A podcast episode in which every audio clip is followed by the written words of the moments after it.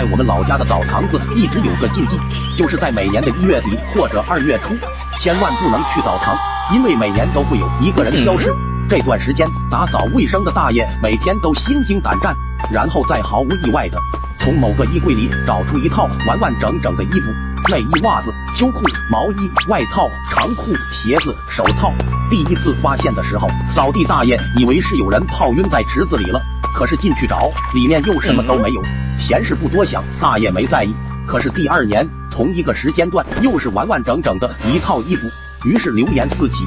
很多人说这澡堂死过人，因为死得太冤，所以每年都要索一青壮男子的性命。然后第三年、第四年、第五年，年年如此，年年索命。这澡堂还能开下去啊？我问。就到第五年快开不下去的时候，凶手终于抓住了。你猜猜怎么回事？一定是凶手趁深夜澡堂还有两个人的时候，先掐倒在水池，然后取出作案工具挫骨扬灰，倒入下水道。男澡堂的水池最后要放掉，一定会把骨头渣碎肉冲得很远，对不对？我兴奋地回答：你这小孩思想怎么回事？